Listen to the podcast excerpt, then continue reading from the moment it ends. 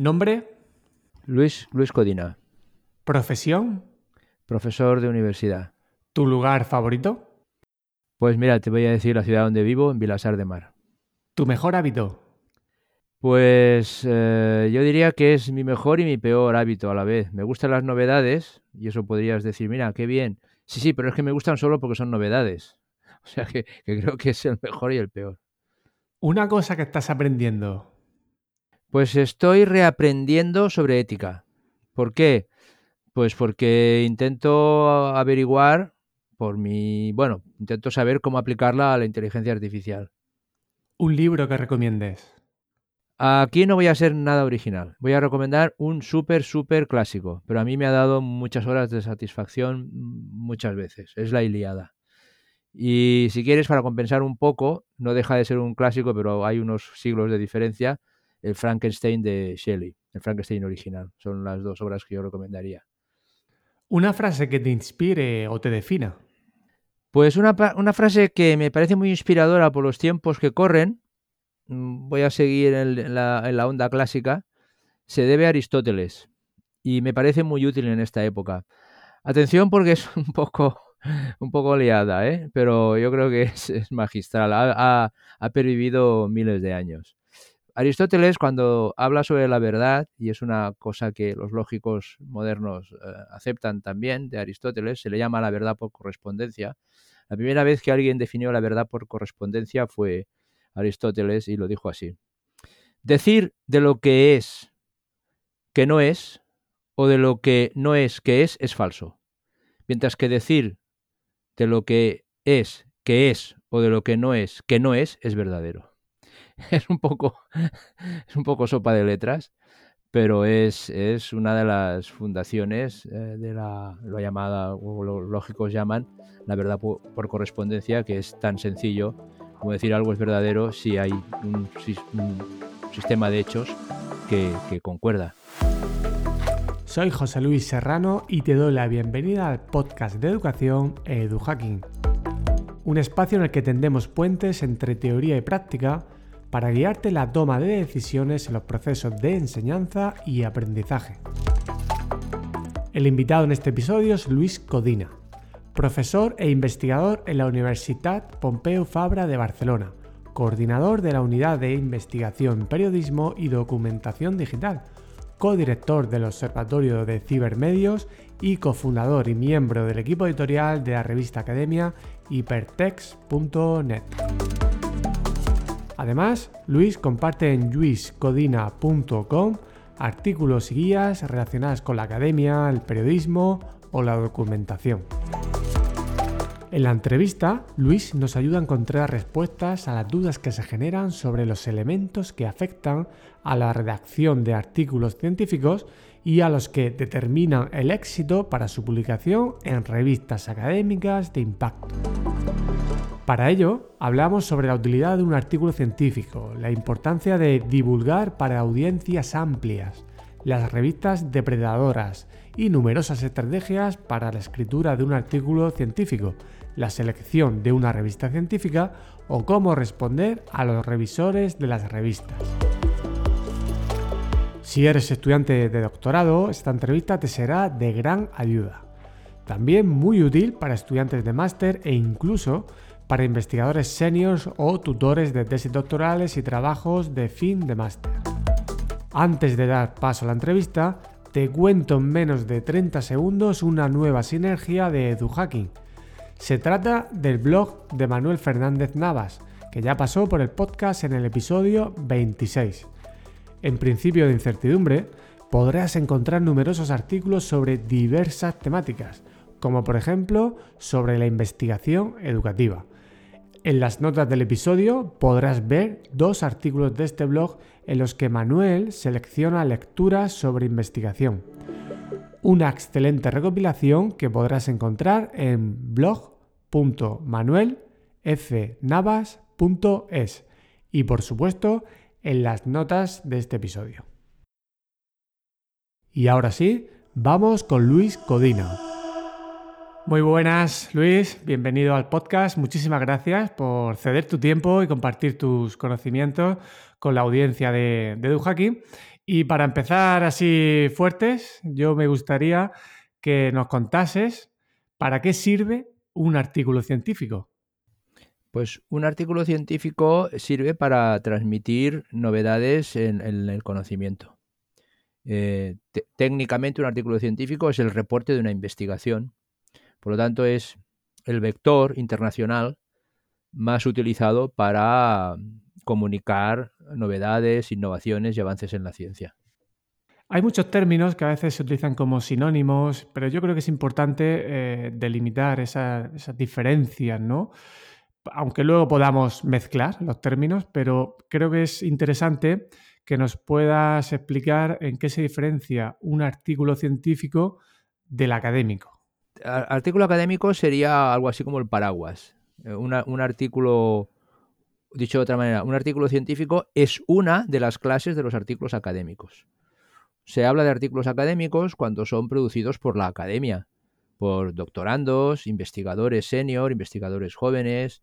Eh, entonces estos artículos a veces eh, son el reporte de una investigación y a veces son otro tipo de aportaciones igualmente valiosas.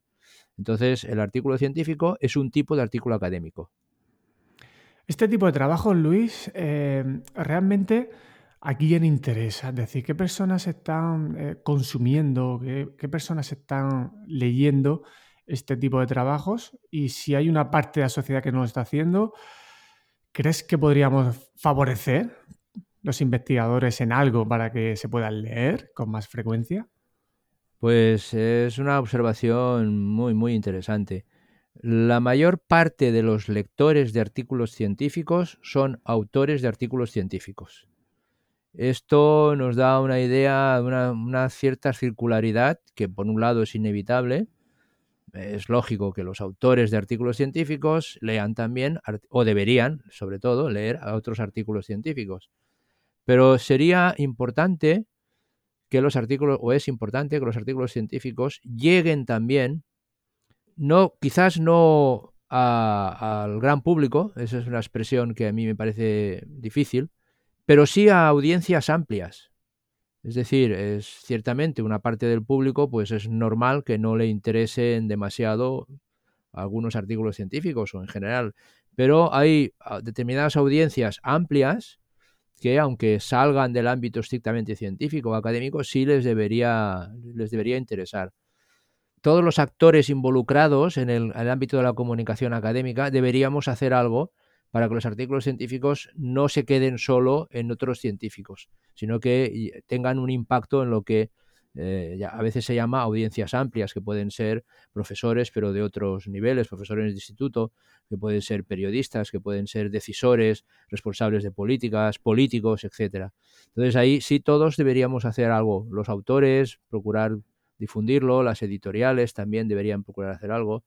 Y a lo mejor pues habría también que ir pensando en, que cada artículo científico podría tener asociado algún tipo de, formato que ayudase a su divulgación, por ejemplo, vídeos o, resúmenes eh, para audiencias amplias, etcétera. Pero bueno, todo esto está ahora un poco bastante en debate. Hmm. Yo, de hecho, creo que hay una especie de fórmula ¿no? que podría haber, es que, lógicamente, el diseño y el estilo de un artículo científico no tiene por qué modificarse realmente. Es decir, requiere un tecnicismo, requiere una serie de, cuestiones que no se deben eh, suavizar, entre comillas, ¿no? para que cualquier persona lo pueda entender. Pero también creo que cualquier profesional tiene que estar capacitado para leer al menos ese tipo de, artículos científicos. Yo, por ejemplo, en mi campo, en el campo educativo, en la educación, sí que percibo que los profesionales de la educación, pues, por ejemplo, docentes, no suelen estar interesados o no han adquirido las habilidades para poder leer e interpretar. Y esto es un problema, ¿no? Cuando el profesional de esa área de conocimiento, de esa disciplina, no tiene el interés o la preparación. Y luego, por, otro lado, también creo que tiene que haber un trabajo de divulgación en el que efectivamente se coja todo lo que se está viendo en esos artículos y ahí sí se empiece a, suavizar. ¿Cómo percibes tú este problema que hay en algunas profesiones que, no se leen los artículos científicos? Es, tal cual dices, es tal cual dices. Los artículos científicos, eh, por decirlo de alguna manera, viven en un planeta muy alejado, muy alejado de los profesionales. ¿eh? que no, yo de otras maneras digo, le llamo audiencias amplias, me parece bien llamarle los profesionales. Son, en el fondo, bueno, en realidad son profesionales de lo que estamos hablando. Y pues, seguramente la mayor parte de la culpa o de la responsabilidad, para no hablar de culpas y de responsabilidades, recae en el colectivo, en los diversos actores implicados en la comunicación científica. Yo creo que mm, eh, se trabaja de una manera que está muy volcada para que los artículos científicos los lean otros científicos, pero se trabaja poco o nada para que los artículos científicos lleguen, al menos algunos, eh, los que tienen más implicaciones sociales, más impacto social, para que esos artículos lleguen a lo que yo llamo, como ya lo he dicho varias veces, eh, audiencias amplias. Bueno, no, es que se lo diga yo, es un término generalizado, eh, disculpen. Entonces, em, si asumimos esto, pues es por parte de, la, de todos los actores involucrados en la comunicación académica, para utilizar el término paraguas, que mm, deberíamos trabajar en este, eh, con este objetivo, por conseguir atraer o conseguir que los, los artículos científicos tengan un, mayor impacto social. Yo creo que hay, eh, esta preocupación es, no, no voy a decir que es nueva, pues eh, seguramente se puede rastrear décadas atrás, muchas décadas atrás, pero se está incrementando en los últimos años. Entonces yo tengo, tengo confianza que se irá intentando mejorar esto. Hay algunos casos de, revistas que han hecho intentos, como esto que te decía de los, de los videoresúmenes. Hay revistas que favorecen que los autores, una vez publicado un artículo, generen un videoresumen de unos pocos minutos, que lo suban en canales de YouTube. Después hay grupos de investigación que tienen como parte de sus rutinas de trabajo, cuando aparece un artículo científico, producen una nota de prensa una nota de prensa que procuran redactar de manera que a, los públicos amplios o a los profesionales les pueda interesar, los hacen llegar a los medios. hay, es decir, el, el diagnóstico generalista que nos dice que los artículos científicos están muy cerrados en torno a la comunidad científica, no, no implica que haya buenas prácticas uh, regulares. Hay, hay equipos de investigación que lo hacen muy bien, que, se han acostumbrado muy bien a esta, a la idea de una vez publicado, una vez hecha una investigación, publicado los resultados en forma de artículo científico, hay que procurar, que procurar darle difusión. Y aquí, si me excuso porque voy a hablar de nuestro propio departamento, pido disculpas, pero viene, viene al hilo, donde yo trabajo en la Universidad Pompeu Fabra, en el departamento de comunicación, pues estamos desde hace relativamente poco, eh, estamos abriendo una línea que le llamamos transferencia, y en esa línea de transferencia pues está enfocada a estas cosas. Y en esa línea de transferencia pues vamos a tener un sitio web dedicado a, fomentar pues que la investigación que hace nuestro departamento llegue a audiencias amplias o a públicos amplios y estamos en varias iniciativas eh, en, este, en este sentido. Lo menciono solo como, como una anécdota, no, no estoy queriendo decir que seamos ejemplares ni dejemos de serlo, es, es para acabar de ilustrar la idea de que en un panorama general en el que los artículos científicos están muy enfocados para otros científicos, no deja de haber iniciativas para intentar llegar a, gran público. Pero estas iniciativas seguramente lo que habría es necesario es que se vayan generalizando y llegar a... El ideal sería llegar a una cultura, una cultura académica, una cultura científica, en la que fuese pues mucho más eh, habitual este tipo de este tipo de actividades para conseguir que, los, que la ciencia llegue a audiencias amplias. Totalmente de acuerdo. Estaremos atentos a, esa iniciativa para ver qué estrategias vais utilizando, porque yo sí también creo que los investigadores estamos haciendo cada vez más un esfuerzo en divulgación científica y a la vez e, ese espacio, esa brecha, ese gap que se ha quedado ahí, lo han aprovechado también muchas personas que están viviendo de la divulgación sin hacer investigación y también están sabiendo ocupar ese, espacio. Yo hay otra pata que creo que es interesante, que es también cuidar la formación de, los futuros profesionales y la guía de la que hoy vamos a estar hablando que habéis preparado, creo que ayuda mucho a que las personas sepan eh, entender cómo es un artículo científico y luego cómo escribirlo y cómo publicarlo. Hay una serie de fases que indicáis en la, guía y yo sé pues, que puede haber personas que opinen de manera diferente, pero bueno, vosotros indicáis una serie de, fases a seguir y resaltáis también la importancia de seguir un orden. De forma breve, ¿cuáles son esas fases? Podemos, nosotros en la guía a la que, mencionas, mención que te agradezco mucho, eh, podemos hablar de dos fases en dos sentidos y intento aclararlos enseguida. Uno en un sentido de grano grueso, un grano muy, muy grueso, y es el que a veces yo me encuentro con interlocutores que no, no acaban de estar de acuerdo con esta visión que voy a decir ahora y sé, y sé que no, no es eh, compartida del todo. Según esta visión, eh, a veces lo explico en forma de una paradoja para que, para, precisamente para llamar la atención. Si a mí me preguntaran cuál es la mejor forma de escribir un artículo científico, una preocupación que tienen los doctorandos, como es lógico, y los nuevos investigadores, mi respuesta es, la mejor forma de escribir un artículo científico es no escribir un artículo científico. Es un error en mi opinión, en mi modestísima opinión, es un error que se comete mucho en humanidades y en ciencias sociales. Creo que es más fácil de explicar en, las ciencias, pero tampoco estoy demasiado seguro. Mi ámbito son las ciencias sociales. O sea que me, a partir de ahora me voy a hablar solo de ciencias sociales y así no me meto en un jardín. El error es decir, bueno, tengo que escribir un artículo científico para la revista X y voy a empezar a, a redactarlo. Bueno, pues eh, esto es la manera más segura de hacer una, un trabajo pobre y de, y de recibir una, una descalificación por parte de los evaluadores. El procedimiento lógico, y si me permites, yo diría que el procedimiento ético es empezar por pensar solo en la investigación, diseñar la investigación. El diseño, primero vamos a recuperar una idea esencial que la expresa muy bien, las normas APA lo expresan muy bien. Las normas APA casi en el primer capítulo de su normativa, te dice lo siguiente. Un artículo científico es el reporte de una investigación. Entonces, por lógica, primero hay que diseñar la investigación. Y ahora ya estamos hablando de las fases. Lo, lógico sería el diseño de la investigación. Siguiente fase, depende del proceso, de la situación, puede ser llevar a cabo una revisión de la literatura. Es lo más aconsejable cuando se hacen proyectos nuevos.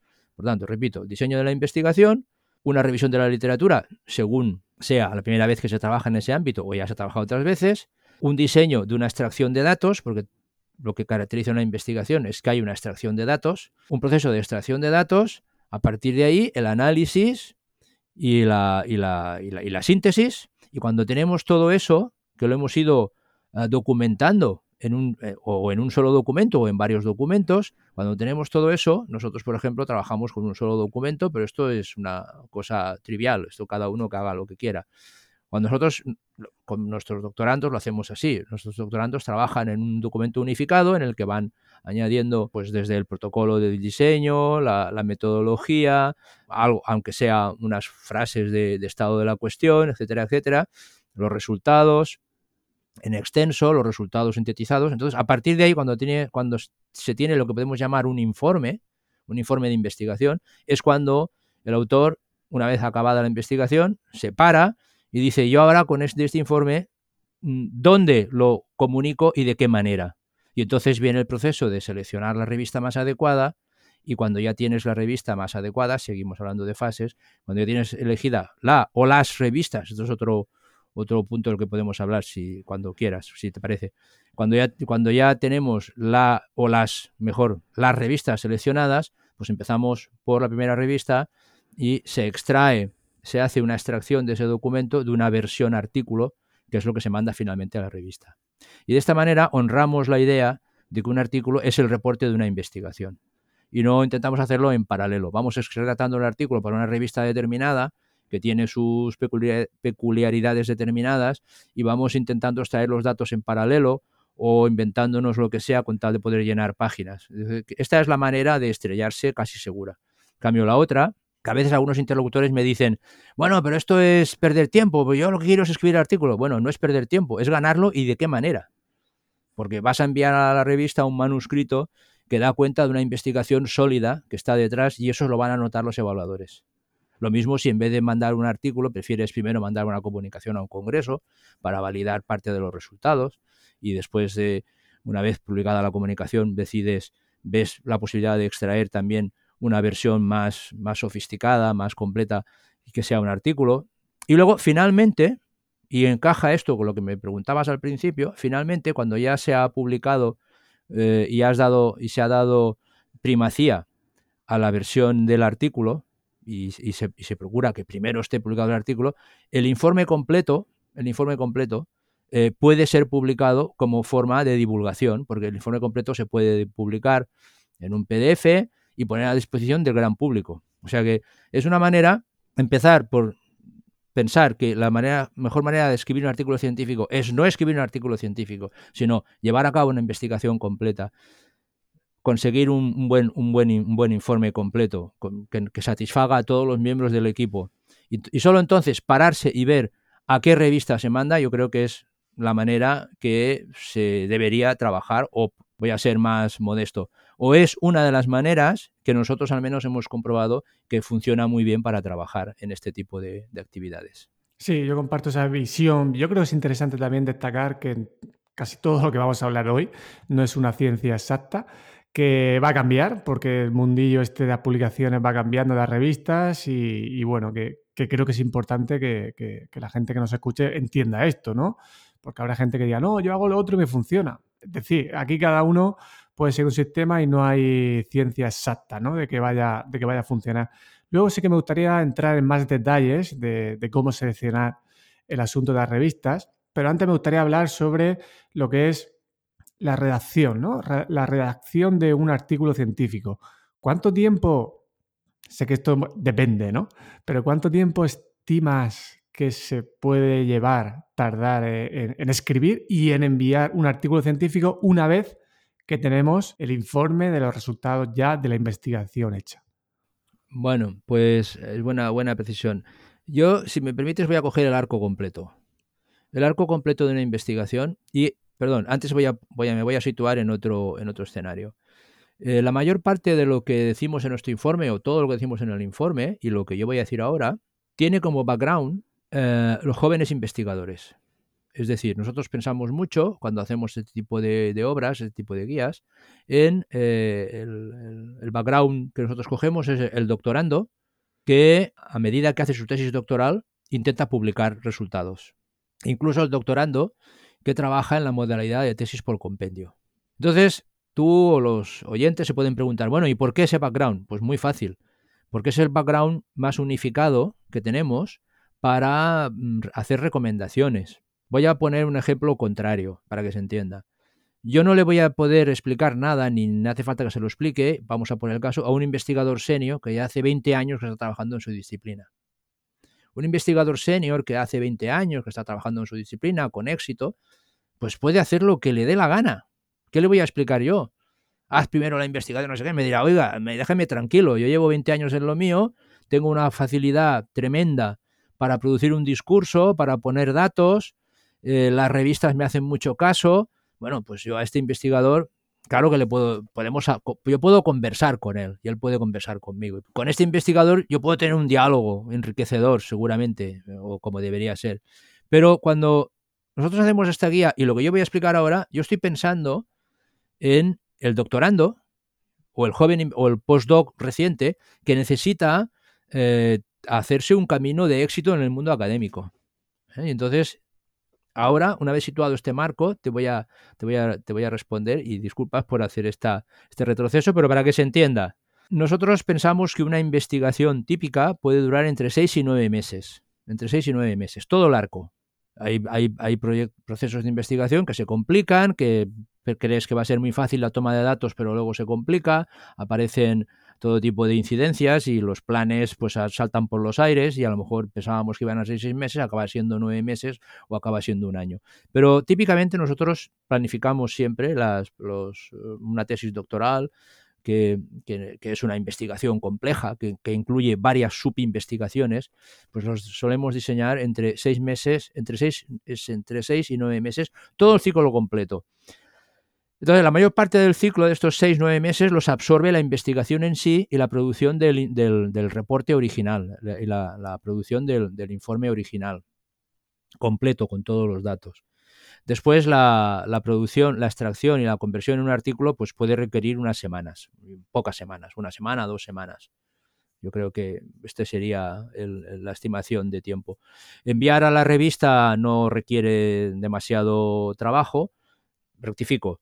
Cuando la persona que actúa de autor de correspondencia tiene que enviar un manuscrito a una revista, tiene que trabajar normalmente con una plataforma que tiene un formulario y ese formulario pide una serie de datos.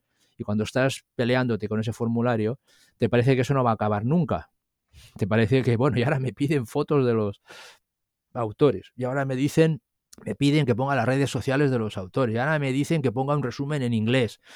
Eh, si es que el artículo no es en inglés directamente, etcétera. Pero realmente es media tarde, o es una hora, o una hora y media, o dos horas. O sea que en realidad el proceso es, el proceso de enviar un artículo a revista no tiene mayor dificultad. Sí puede tener más la parte de tomar el, el, informe completo de la investigación y de, que puede tener decenas de páginas, vamos a poner, me, me, invento, voy a dar una cifra fetichista, un informe completo de investigación puede tener 50 o 100 páginas porque tiene a lo mejor las transcripciones de las entrevistas, tiene todas las tablas de datos completas, etcétera, etcétera.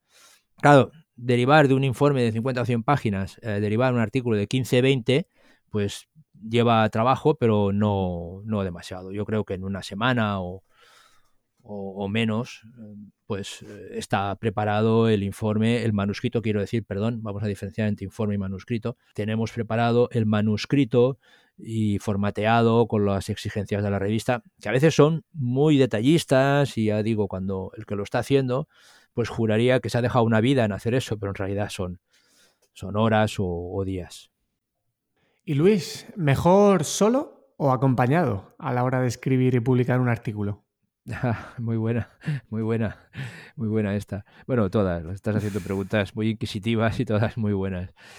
Eh, en general, mejor acompañado ya he explicado el background. El background es tesis por compendio y nuevos, nuevos investigadores, investigadores eh, predoc o postdoc. Eh, la ciencia actualmente, bueno, actualmente no, desde hace tiempo, hacerla en solitario tiene poco sentido. Yo mismo he publicado algunas cosas en solitario, pero cada vez menos. La recomendación estándar sería procurar trabajar siempre en coautoría. Las coautorías, por así decirlo, voy a decir una frase muy contundente, las coautorías correlacionan con el éxito. Entonces, eh, aparte que hay motivos eh, desde éticos, pragmáticos, todo tipo de motivos que aconsejan eh, siempre que sea posible trabajar en investigar en investigar en, en compañía y publicar en compañía.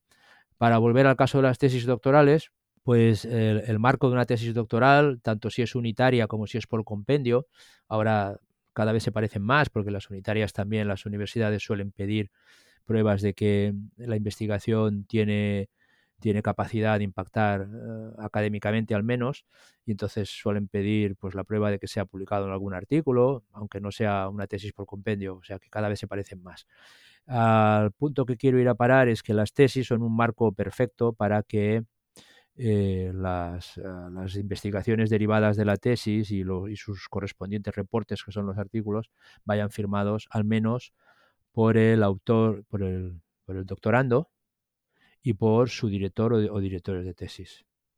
Entonces, pues es un marco perfecto. Los, los doctorandos tienen que entender que ir firmar un artículo, publicarlo con su director de tesis, es, le da muchas garantías porque el director de tesis se va a implicar más y, y le va a ayudar y, y, y el proceso de, de, publicar en las revistas académicas, yo siempre digo que es muy friki, es, tiene cosas muy frikis el mundo académico y si no estás, si no llevas años de, experiencia en él, pues te vas a equivocar en casi cada paso inevitablemente, porque es muy, muy raro, es muy, muy específico. Entonces, al, doctorando le va muy bien publicar con su director de tesis. Y al director de tesis eh, no le tiene que importar firmar el último, porque el que hace la investigación, el que se pelea con los datos, el que se remanga, estoy hablando de un caso eh, habitual, caso más puede haber excepciones, pero el caso más habitual, el que se tiene que remangar, el que tiene que, pelearse con los datos, el que tiene que hacer el trabajo principal, es el doctorando. Por lo tanto, al director de tesis no le tiene que importar para nada, al contrario, eh, firmar el último, o si son dos, pues el, el segundo lugar. Y para tranquilidad de los directores de tesis, que tenemos la suerte que alguno está oyendo esto, pues que sepan que eh, la convención cada vez más, más ampliada que viene de las ciencias y que está impactando también las ciencias sociales, como, casi todo lo que viene de las ciencias nos acaba impactando. Bueno, nos impactamos mutuamente, pero es, una, es una evidencia que, que las, ciencias experimentales marcan mucho el camino a las demás ciencias, aunque también sería sano que hubiera influencias recíprocas y espero que las haya. Pero a lo que me refiero, a voy a referir es que hace décadas que en las ciencias eh, se considera que el primero y el último autor tienen la misma importancia a, efectos de evaluación, porque el primer autor es el que ejecuta la investigación y el último autor es el que, el que dirige, eh, como en papel de director de tesis o de director de proyecto, etcétera. O sea que ahí hay una operación win-win muy buena en la que en, el, en, el, contexto al que nos estamos, o yo por lo menos me estoy refiriendo, pues las coautorías son, son perfectas. Sí, yo veo claramente que es lo que básicamente ha sido comentando, los dos principales motivos ¿no? por escribir en coautoría, sobre todo en estos casos, ¿no? estudiantes de, doctorado. Y es uno porque van a aprender las estrategias eh, de, escritura, de, cómo seleccionar la revista, de este tipo de cuestiones. Eh, y luego lo segundo, va a aumentar la probabilidad de que se pueda publicar. No es lo mismo firmar un artículo con alguien que lleva una trayectoria de publicación muy alta, porque en esto se van a fijar muy probablemente los editores de la revista, que ir tú solo cuando tu Google Scholar está a cero. ¿vale? Puede ser un condicionante estratégico también, aparte de aprendizaje. Sí, sí. Yo, si me permites un, puntito más. En el escenario, luego hablaremos del otro escenario, si te parece, seré, intentaré ser breve. En el escenario de los de los eh, pre-doc o post-doc recientes es que intentar publicar solo una persona con ninguna o poca experiencia es, es, imposible. Yo creo que la probabilidad de que una revista acepte o el manuscrito de una persona que no tiene experiencia y que decide, pues voy a probar con esta revista, la probabilidad, la probabilidad de que el manuscrito sea aceptado es casi nula. Eh, no, no porque no, no porque los editores digan, pues esta persona no tiene experiencia, es que lo va a hacer todo mal inevitablemente. Y lo va a hacer todo mal inevitablemente, porque ya he dicho, para decirlo de manera muy, muy directa, el mundo académico es muy particular, tiene, tiene unas normas muy particulares. Y si los evaluadores, los editores de la revista, no tienen, los editores de la revista en principio no tienen problema en aceptar un artículo de una persona completamente novel, si el artículo se ajusta a, las expectativas que tienen los, editores. Pero es que es casi imposible que eso suceda. Y ahora voy al segundo escenario. En un escenario en el que eh, una persona publica o quiere publicar y ya tiene ya, es una persona senior, pues incluso aquí eh, o, también aquí es muy conveniente la coautoría. Yo creo que es la manera más, más eh, si me permite la expresión, más sana de publicar es a poder ser siempre en coautoría. Eso no, no desmiente que a veces hay géneros en los cuales pues el, autor único también está justificado. Voy a poner un ejemplo muy rápido. A veces una revista puede contacta directamente a un investigador muy senior y le pide pues un, estado de la cuestión.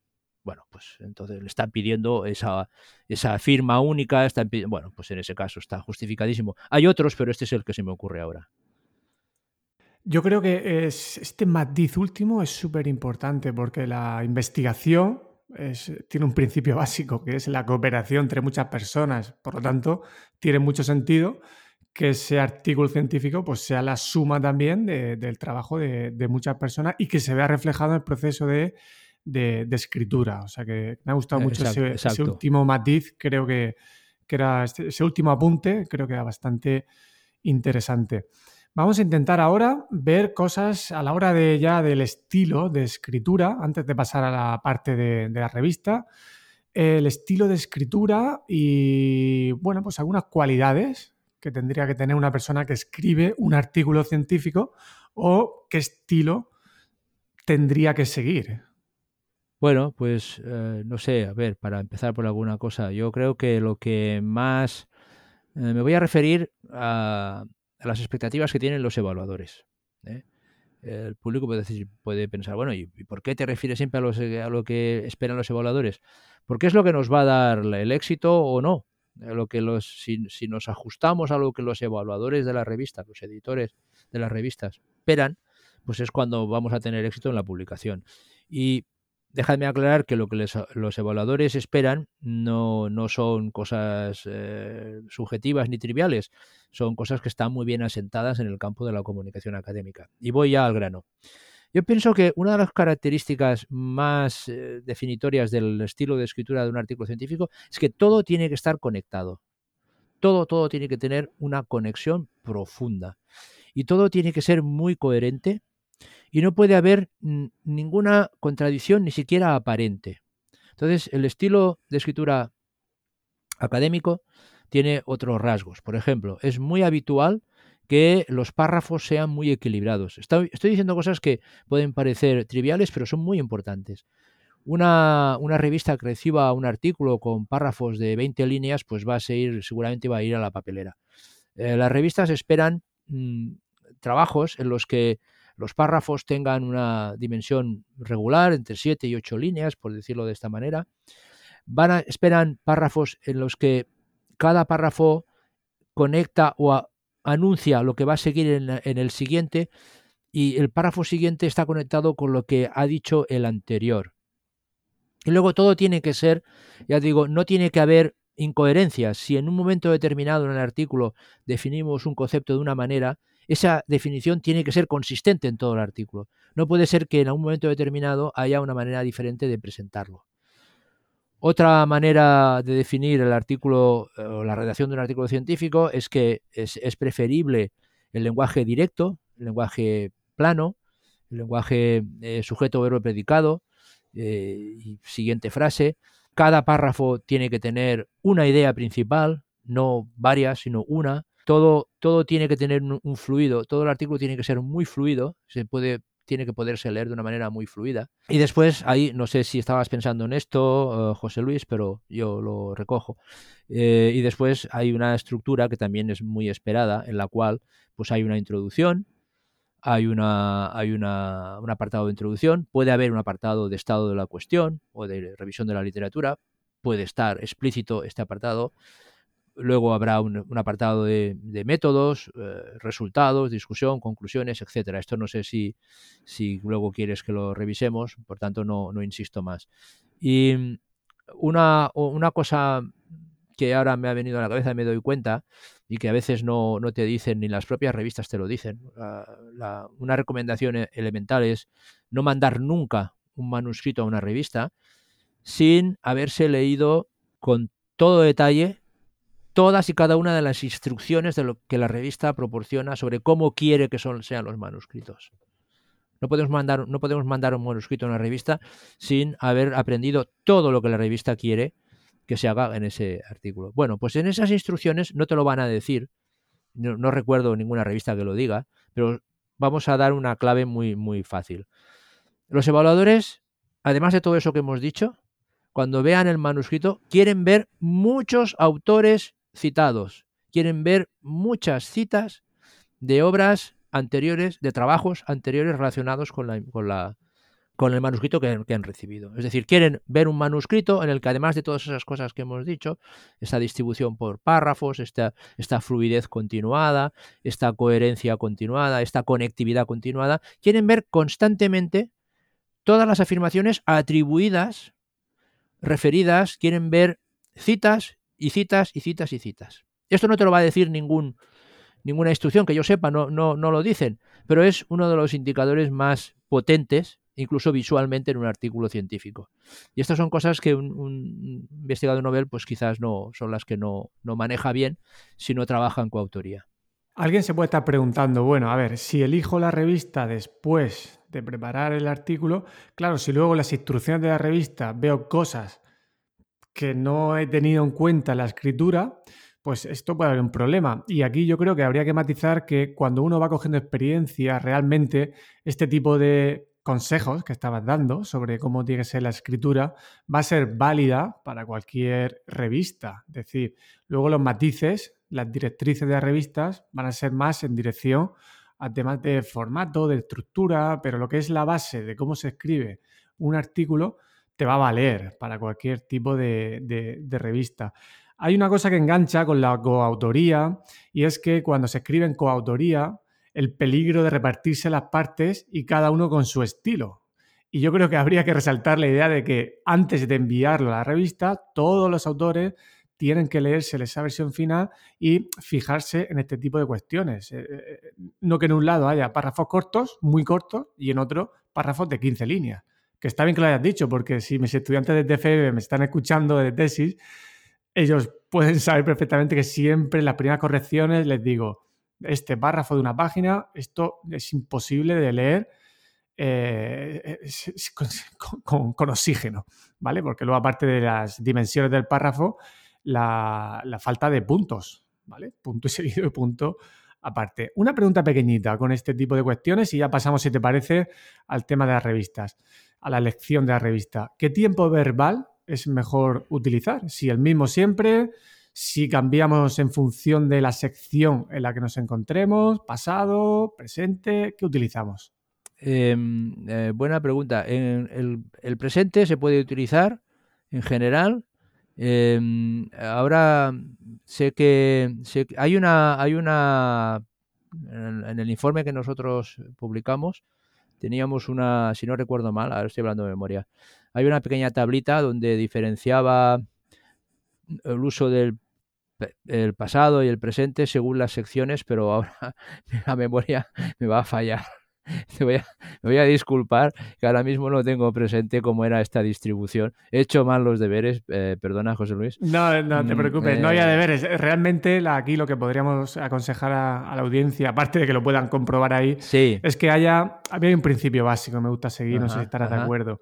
Es que en cada sección al menos seamos coherentes. Exacto. imagínate que estás hablando en la introducción, te puedes hablar en presente y, a mitad, y en el segundo párrafo hablas en pasado perfectamente, perfectamente apuntado. Regla número uno. Y luego yo sí que creo también que, por ejemplo, en la parte de, introducción de ese marco teórico, pues se puede, hablar, eh, se puede hablar en pasado, en el diseño de la investigación en ese pasado y quizás solamente en presente o futuro, en la discusión y las futuras líneas de investigación.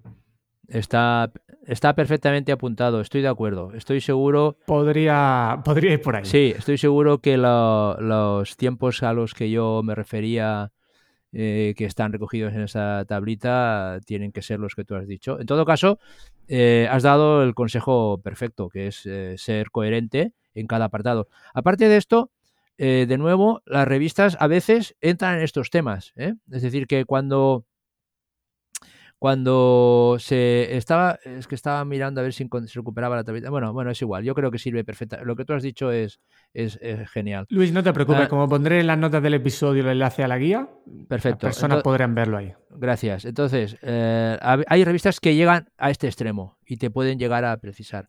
Y esto lo, lo conecto con algo que has dicho antes, que me parece una muy buena observación, y déjamelo conectar brevemente. Em, la, la idea recuperando la idea de las fases, es que a partir que la, investigación está completada, o al menos una fase coherente de la investigación está completada, recordemos que ninguna investigación es completa en sí misma.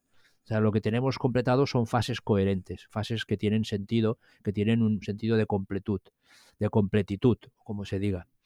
Em, entonces, una vez que tenemos eh, el, informe completado de la investigación, entonces eh, es cuando hacemos seleccionamos primero las revistas. La recomendación es seleccionar al menos tres. Y, pero no se pueden mandar a tres revistas a la vez. Esto está prohibidísimo por la ética y por el sentido común, si me permite. Seleccionamos tres revistas, pero mandamos solo a la primera de nuestra selección. Es entonces cuando has seleccionado la revista es cuando adaptas el manuscrito a las normativas de la revista, pero como tú dices, el 90% del, del estilo es común entre las revistas. Dudas que pueden surgir a la hora de, cuando estamos ahí, hemos seleccionado ya esa revista y además ponéis en la guía criterios para seleccionarlas. Me parece muy interesante toda, todo ese contenido que cualquier persona puede, puede consultar perfectamente. Pero ah, dudas, ¿no? Que pueden surgirle a una persona. Antes, por lo menos cuando yo empecé, hace unos 10 años, un poquito más ya, eh, cuando seleccionamos una revista, el mensaje era, tienes que citar artículos de esa revista, porque eso Ah. al editor le va a gustar. Eso ahora, ¿cómo está ese asunto? Yo creo que ese consejo es, es resbaladizo, es peligroso. Puede ser una bomba. A ver, la idea es la siguiente. Es lógico que cuando mandamos el manuscrito a una revista, entre las referencias haya al menos una de esa revista. Pues eso parece lógico, porque tú dices, lo voy a mandar a esta revista, es por algo, es porque yo sigo trabajos publicados en esta revista, es lógico. Pero no hay que forzar para nada inflar, primero que es antiético, y segundo, además de que sea antiético, voy a dar una normativa, o no, una normativa, no, una, un criterio pra- pragmático. Resulta que las bases de datos, que son la, fuente más importante para encontrar artículos de revistas, bases de datos como Scopus o Web of Science, que casi todos los oyentes seguramente los, conocen bien. Resulta que este tipo de bases de datos, Scopus, Web of Science, etcétera, penalizan un exceso de autocitas. Es decir, una revista puede tener, puede ser expulsada del índice de una base de datos si detectan que esa revista tiene un, un índice de autocitas muy alto. Entonces, a los editores de la revista no les hacemos ningún favor si mandamos un manuscrito y de las 20 referencias, voy a exagerar, ¿eh? De las 20 referencias, 10 son de la revista. Posiblemente eso sea un motivo de rechazo, porque el editor va a ver, esto me va a perjudicar, esto es una bomba. Es decir, por tanto, consejo, ¿qué hay que hacer? Pues no hay que forzar nada. No hay que forzar nada. Si en el curso de la investigación hemos necesitado utilizar eh, referencias de esa revista, pues se mencionan en las referencias y ya está. Pero no hay que forzarlo. No hay que decir voy a, voy a buscar dos o tres artículos para poderlos incluir en la referencia. Esto no hay que hacerlo. Has tocado una tecla clave, que es saber cómo a las revistas se les evalúa. Es decir, cuando sabemos lo que la revista también quiere, porque las revistas quieren buena investigación, pero también quieren buen índice de impacto. Exacto. Yo aquí a la audiencia le, le recordaría que ya con Josep María Duar, que es editor de la Mm. revista ETE, de la UOC, Ajá, ajá. pues estuvimos viendo ya este tipo de cuestiones sobre cómo conocer el funcionamiento de una revista y, y- y este tipo de, de- de asuntos, ¿no? Saber cómo se le premia, entre comillas, a, a una revista. Luis, luego tenemos ahí un conjunto de revistas llamadas depredadoras. Ah, claro. ¿Qué son y cómo se puede identificar? Bueno, eso es un tema importante y grave y bueno, es, es- y eh, si me permites es muy fastidioso, pero bueno, pero voy al grano. Eh, una cosa es qué son y otras cómo se pueden identificar. Cuidado que hay una gran diferencia y está generando muchos problemas esta diferencia entre qué son y cómo se pueden identificar. Es decir, yo digo que es la diferencia entre la ontología y la epistemología. Y a veces se confunde, y cuando se confunde hace mucho daño. Hacen tanto daño las revistas depredadoras como algunos investigadores que confunden las dos cosas y que con buena intención están haciendo también daño. Y voy a aclarar todo esto que estoy diciendo, voy a ver si lo aclaro de una vez. Ontológicamente, ¿qué son las revistas depredadoras? Desde el punto de vista ontológico, una revista depredadora es una revista que comete un fraude porque hace ver que publica artículos evaluados, pero no hace ninguna evaluación. El fraude es similar a una empresa de certificación que no se certificase, que cobrase por certificar que algo no tiene emisiones más allá de la norma y en realidad no hace, no tiene laboratorio, ni, ni investiga, ni hace nada. Eso es un fraude como un piano o como una catedral. Las revistas depredadoras, vamos a decirlo otra vez, simulan eh, los procesos característicos de evaluación de las revistas científicas, pero no hacen ningún proceso de evaluación, porque lo que quieren es publicar todo lo que reciben, puesto que van a pedir una compensación económica a cambio. Esta es la ontología. Ahora viene la epistemología. ¿Y cómo sabemos que una revista es evaluadora? En rigor, la única forma segura de saber si una revista es depredadora sería haciendo un experimento que no recomiendo a nadie. Sería mandar un manuscrito, bueno, salvo que estés haciendo una investigación, pero si no es el caso, no lo recomiendo a nadie, porque no hay que hacerlo. Sería mandar un manuscrito a una revista y observar qué hacen. Observar si ese manuscrito pasa las dos evaluaciones características de una revista científica auténtica. Si en lugar de pasar la evaluación al día siguiente de mandarlo o el mismo día o, es igual, en, breve, muy breve, nos dicen, su artículo ha sido aceptado, pague usted esta cantidad y se lo publicaremos. Esa revista es depredadora. ¿Qué sucede? Claro, antes de eso, ¿cómo lo sabes?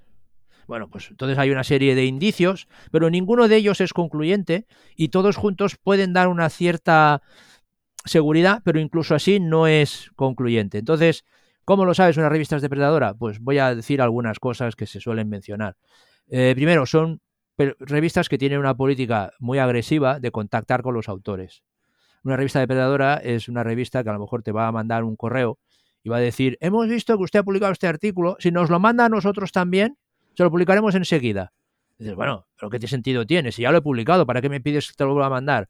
Pues esa política tan agresiva por de correo, eso es casi tan fijo como lo que he dicho antes, eso es casi definitivo.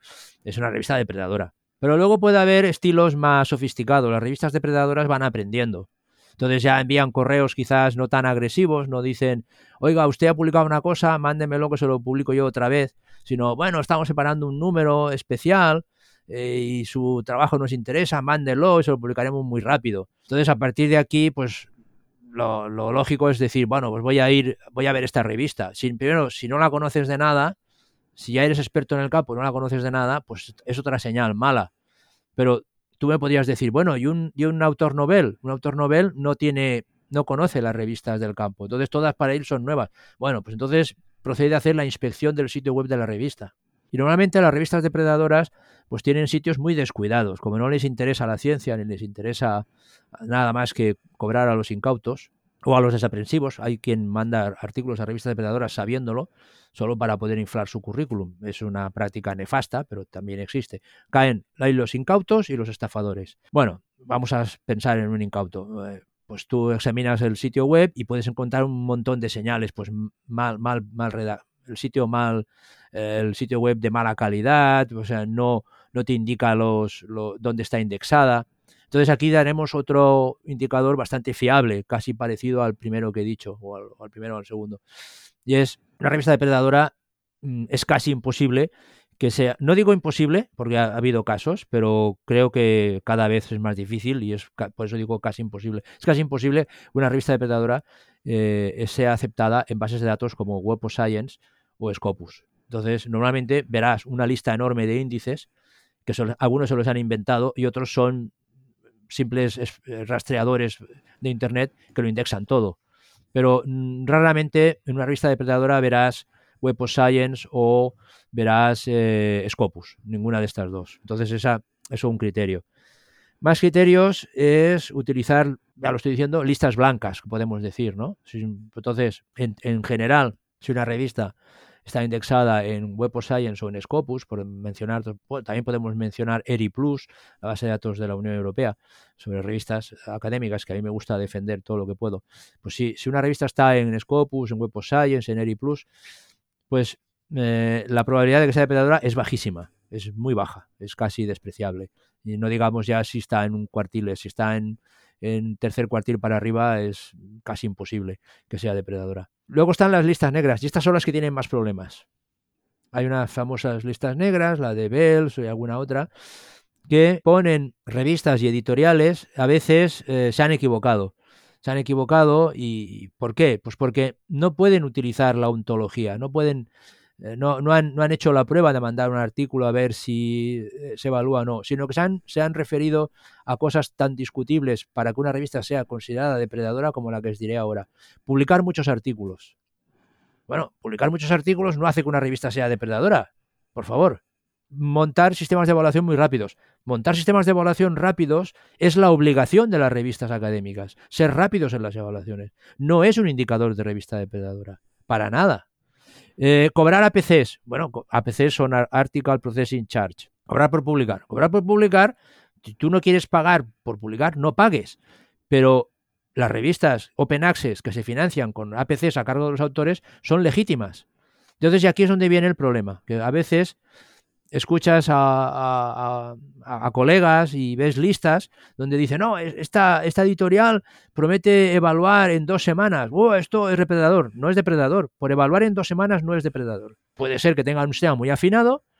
yo conozco editoriales que lo hacen muy bien, porque, por ejemplo, lo que hace, lo voy a explicar para que el oyente lo entienda. En vez de mandar el artículo a dos evaluadores y esperar que esos otros evaluadores manden las respuestas que pueden pasar meses, pues a lo mejor lo envían a 5, 6 o 7 o 8 eh, evaluadores. Y cuando llegan dos evaluaciones solventes, fiables, y eso permite tomar una decisión, a los demás evaluadores le dicen, no hace falta que usted nos mande lo suyo, mándelo si quiere, pero no hace falta ya. Ya tienen una decisión tomada. Es decir, hay maneras de agilizar el proceso de, peer review, de manera que una, una revisión de peer review rápida, he dicho dos semanas, quizás es exagerado, pero tres o máximo cuatro, hay maneras de que los procesos de evaluación... En todo caso, vuelvo a la idea original, es debería ser obligación de las revistas procurar que la ciencia sea ágil. Es decir, que el hecho que las revistas pongan esfuerzos innovadores para que los procesos de evaluación sean más rápidos no es señal de revista depredadora para nada. O sea, en absoluto, para nada. Otra, otra indicación que a veces se hace es que es, una, es un mega journal, publican muchos artículos. Bueno, que sea un mega journal no significa que sea depredadora. No, que se sepa, no existe ninguna cifra mágica que diga una revista es científica si publica un máximo de 100 artículos al año y deja de ser científica si publica 110.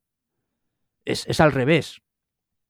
Toda la lógica nos dice, el número, las revistas que tienen números clausus los tienen porque no tienen más remedio. No hay que culparlas por eso, al revés. Es, eh, tienen obligación de hacerlo. Las revistas tienen que poner números clausus porque son, son organismos que necesitan recursos y si esa revista tiene capacidad para producir 100 artículos al año, pues no, no tiene que publicar más, o 50 o 60, pues no tiene que publicar más. Eso es el números clausus. Pero si da la circunstancia que una organización fiable, solvente, tiene la capacidad para publicar muchos más artículos, pues eso no es que la revista sea depredadora, lo que tenemos que fijarnos es en lo siguiente. ¿Publican artículos con evaluación o sin evaluación? Algunos de los megajournals famosos pues tienen los sistemas de evaluación más rigurosos que yo conozco. Y solo publican cuando un artículo supera un umbral de calidad muy exigente. Hasta donde yo sé, algún mega journal famoso como Plus One, sus umbrales de calidad metodológicos son de los más exigentes del mundo. Y ningún artículo que sea débil metodológicamente superará la evaluación que hacen las revistas de grupo como Plus One. Tengo que confesar que Hablo por referencias. No tengo experiencia en intentar publicar en Plus One, así que mi argumentario puede ser débil. Pero las referencias son muy sólidas. Todos los interlocutores que yo tengo y todos los análisis que se han hecho, se han hecho análisis sobre los artículos de Plus One, indican que es una revista en la que seguramente es más difícil, y eso que es un mega journal, por tanto publica muchos artículos al año, seguramente es más difícil publicar en Plus One todo y que publica muchos artículos que en algunas revistas eh, que tienen eh, números clausus y que a lo mejor son más, sin pretenderlo, pues quizás no son tan exigentes en el tema metodológico. De todo esto yo veo otro motivo más para que un estudiante de doctorado, de fin de, trabajo fin de máster o trabajo fin de grado, pues eh, publique y escriba con su tutor, porque el tutor va a tener más visión, más capacidad. Exacto. Primero, porque puede, sabe las revistas referentes en su ámbito. Segundo, porque va a tener esas estrategias de ver el comité editorial, quién es, si está toda la información que tiene que estar. Y eso es un proceso de aprendizaje y, ensayo y, y, error. Es un tema que da no para una entrevista, sino para varias. Exacto. Y ahora me gustaría irme, Luis, si te parece, una vez que pues eh, hemos terminado la investigación, hemos eh, el, artículo está escrito, hemos seleccionado la revista, lo hemos enviado y nos dice lo que podría ser una buena noticia. Ha aceptado aceptación condicionada a cambios mayores. Yo creo que no es mala señal. ¿Cuál es la utilidad de la response letter? ¿Qué es esto? ¿no? Es decir, ¿qué, tenemos que hacer estratégicamente en este caso? Bueno, como como he dicho antes, me voy a referir a lo que nosotros hacemos eh, en el siguiente sentido. A nosotros nos va bien así. Y te voy a explicar lo que a nosotros nos va bien. El oyente lo quiere adoptar, pues perfecto, sabemos que funciona. Sabemos que funciona. Eh, ¿Es la única manera de hacerlo? Pues seguramente no. Pero me voy al grano, que es lo que tú quieres. y lo que los oyentes están esperando. Dicen, pero dilo ya. Vale, nosotros trabajamos de la siguiente manera. Cuando recibimos una lista de la lista de observaciones de, de los evaluadores, tanto si es aceptado con cambios menores como con cambios mayores, y sobre todo con cambios mayores, eh, construimos una tabla. Entonces, en esa tabla, eh, cada fila de la tabla es una de las observaciones del evaluador, tanto si es buena como si es mala, como si es crítica. Es decir, si intentamos además que las observaciones las intentamos desagregar, es decir, el evaluador eh, inconscientemente no lo hace para fastidiar, lo hace porque le sale así. A lo mejor en un solo párrafo pone tres, tres objeciones o tres comentarios en un solo párrafo, el evaluador, en vez de separarlo ordenadamente, como se, recomienda, pues el evaluador es un ser humano como todos y en aquel momento pues no se da cuenta y en un solo párrafo nos mete tres observaciones distintas. Bueno, pues lo que tenemos que hacer es desagregarlas. Desagregarlas y si un solo párrafo tiene tres observaciones distintas, hemos de generar tres filas. Entonces, cada fila es una observación, tanto positiva como neutra, como sobre todo, como si es muy, muy crítica, lo que da igual. Entonces, esas filas van a tener ya una columna que son las observaciones de los evaluadores, de los dos evaluadores, o los cuatro o los cinco. Nosotros a veces hemos pasado hasta cinco evaluaciones. lo típico son dos, pero hay revistas que ponen tres y cuatro y cinco evaluadores a trabajar a la vez. Entonces, eh, la siguiente columna es la respuesta que hacen los autores. Entonces, esa respuesta, lógicamente, tiene que estar consensuada entre todos los autores. Y cada objeción, si se está de acuerdo, se pone de acuerdo y se modifica. Si no se está de acuerdo, se dice no estamos de acuerdo o se hace, se dice aclaración y se explica por qué no se está de acuerdo. La cuestión es que el resultado final tiene que ser una tabla muy sólida, donde si entre los n evaluadores había 30 observaciones, todas y cada una tienen que estar contestada. Bien, decimos de acuerdo y se ha hecho este cambio y en la página tal lo podrán ver. Bien, eh, pues eh, es una observación neutra y pues se agradece, pues muchas gracias por la observación. O bien es una observación que no se acepta, una propuesta de cambio, típicamente los evaluadores a veces piden otra investigación, pues esto hay que rechazarlo si el investigador dice, bueno, ¿y por qué no se ha hecho un focus group? Bueno, porque esa es otra investigación y no se ha hecho y ya está. Usted evalúe lo que le hemos mandado. Claro, no se debe contestar así, se debe contestar razonadamente. Entonces, cuando tienes una tabla con todas las observaciones muy sólida, entonces esa tabla marca los cambios que vas a hacer en, el, manuscrito. Y a partir de aquí viene dos variaciones. Hay revistas que te dicen, mándenos el manuscrito con los cambios efectuados y no queremos saber nada más. Pues tú mandas el manuscrito con los cambios efectuados, eso sí, con un correo, con una letra de, con, perdón, con una con un correo, que es la, la, letra que me preguntabas, con un correo donde se le dice al, editor, pues se les hace una revisión sucinta de lo que se ha hecho. Adjuntamos la nueva versión, hemos incorporado todos los cambios, o hemos incorporado la mayor parte de los cambios, o hemos puesto énfasis en esto y en lo otro. A poder ser que sea siempre en positivo la redacción del, del correo y se adjunta la nueva, la nueva versión, normalmente con los cambios marcados. Hay otras revistas que te dicen, mándenos el artículo, la nueva versión con los cambios marcados y una lista de cambios. Pues en la, en la, correo que manda el, el autor de correspondencia contestando a los dando cuenta de la nueva versión, pues lo mismo dirá, y adjuntamos la lista de cambios. Y finalmente hay revistas que te piden, más o menos especialmente, que mandes el detalle de lo que has hecho. Entonces mandas la propia tabla. Es decir, que hay estas tres, estas tres variedades. Pero trabajar con la tabla para mí es imprescindible. Yo creo, primero hay que trabajar con la tabla. aunque la revista no pida lista de cambios, que la mayor parte la piden, pues hay que trabajar con una tabla porque es la manera de atacar de manera rigurosa y transparente cada objeción que hace el evaluador. Y si se manda la lista de cambios, ya va muy bien, es, es, un, es un, documento muy, muy persuasivo, hemos hecho otros cambios, pero es que si mandas la tabla, yo creo que es eh, definitivo. Se le demuestras, aunque no se la llega, hagan llegar a los evaluadores, aunque solo la lea los editores, es la demostración que te has tomado muy en serio todo el proceso de evaluación.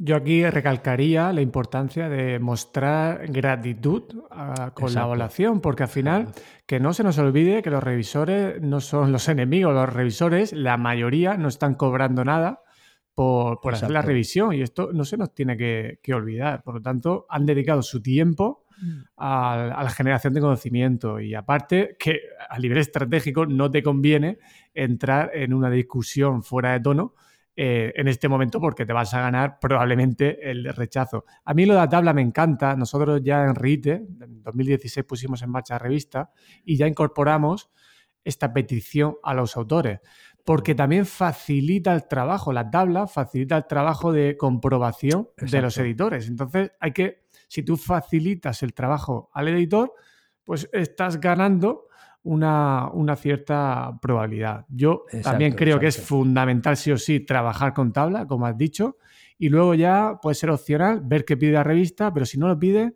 yo igualmente lo, lo mandaría. Y Luis, ya la última pregunta, la más compleja para cerrar.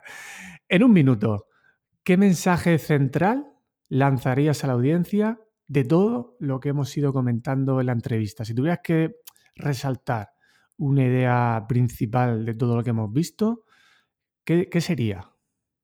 Pues voy a repetir la idea del principio. Me voy a coger a esta opción que me das y voy a decir, primero, la investigación. Luego el manuscrito y no al revés.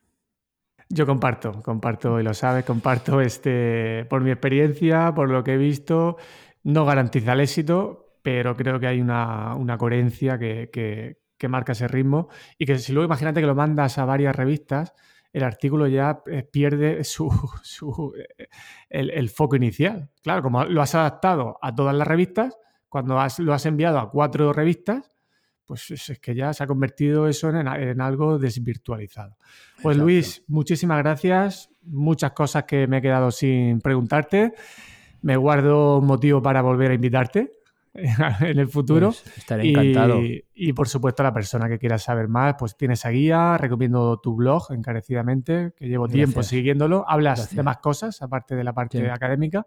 Y de verdad es un regalo que estás haciendo. Muchísimas gracias. Pues eh, muchas gracias, eh, he estado feliz de estar aquí contigo. Y hasta aquí el episodio de hoy. Espero que su contenido te haya gustado y te siga ayudando a entender la complejidad de la educación para tener más autonomía en la toma de decisiones y no depender de recetas prefabricadas. Si quieres ayudarme a que el podcast llegue a más personas, te animo a que te suscribas gratis desde tu plataforma de podcast favorita y lo recomiendes a tus amigos, amigas y colegas de profesión. Puedes seguir las novedades de EduHacking desde la newsletter, el canal de Telegram, el canal de YouTube, la página de Facebook y por supuesto desde mis perfiles personales en Twitter o LinkedIn. Tienes todos los enlaces en las notas del episodio. Y para finalizar, decirte que si tienes alguna duda o quieres que hable de algún tema en el futuro, puedes contactar conmigo desde joseluisserrano.net barra contacto o desde cualquier medio social que he comentado anteriormente. Cuídate mucho y hasta la próxima.